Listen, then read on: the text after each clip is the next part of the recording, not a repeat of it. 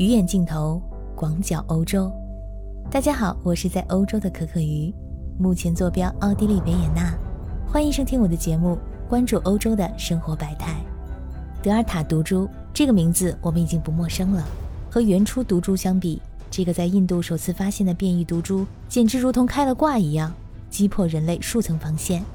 但是在人们还没有研究出针对德尔塔的对策之前，又一种新的变异毒株出现了。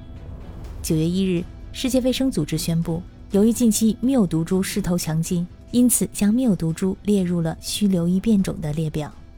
世卫组织解释说，缪毒株有一系列的突变，其中包括有免疫逃逸的潜在特性，可能会让疫苗失效。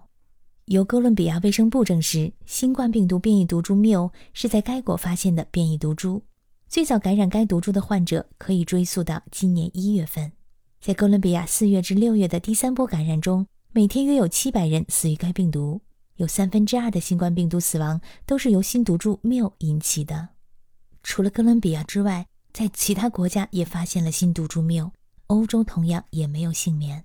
至今为止，全球三十九个国家记录了超过四千五百个缪毒株序列，其中呢，美国报告的感染病例达到了两千零六十五例，远超其他任何国家。在欧洲呢，情况同样不容乐观。法国公共卫生部门报告称，自今年五月以来，新毒株缪感染者在法国本土检出，到八月二十五日截止，一共发现了一百零五例。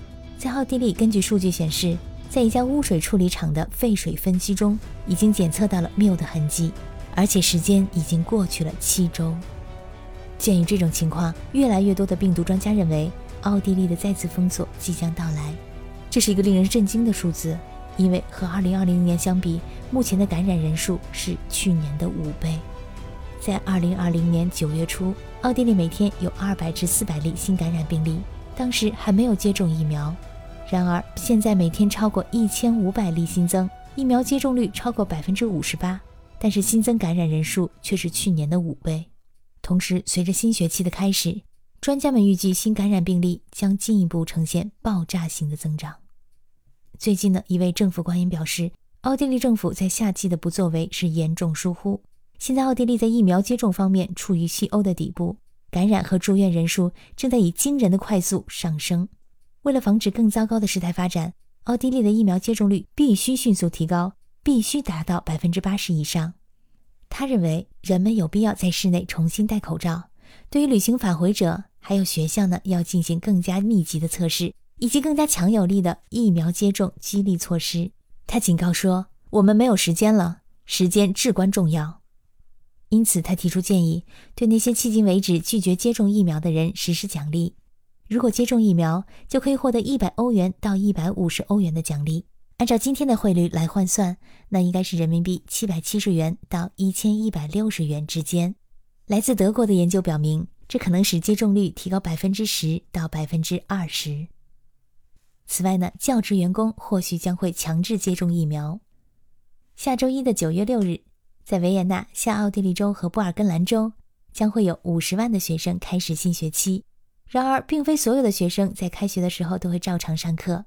有五千六百名学生已经被家长取消入学注册，将在家中上课。许多家长会担心。孩子去学校上课可能会被感染。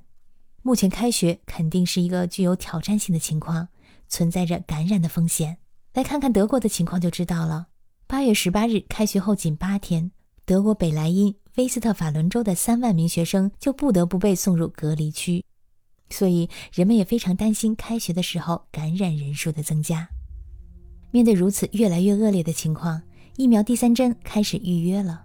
在奥地利，根据要求，目前第三针接种主要面向养老院、疗养院的居民以及高危人群和六十五岁以上的人群。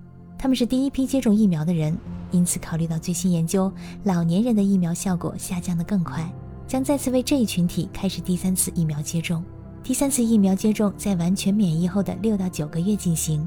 第三针疫苗使用辉瑞或者摩德纳的疫苗进行接种，这也适用于已经接种过不同疫苗的人。好，亲爱的小耳朵们，今天的内容就到这里，感谢你的收听，我们下次再见。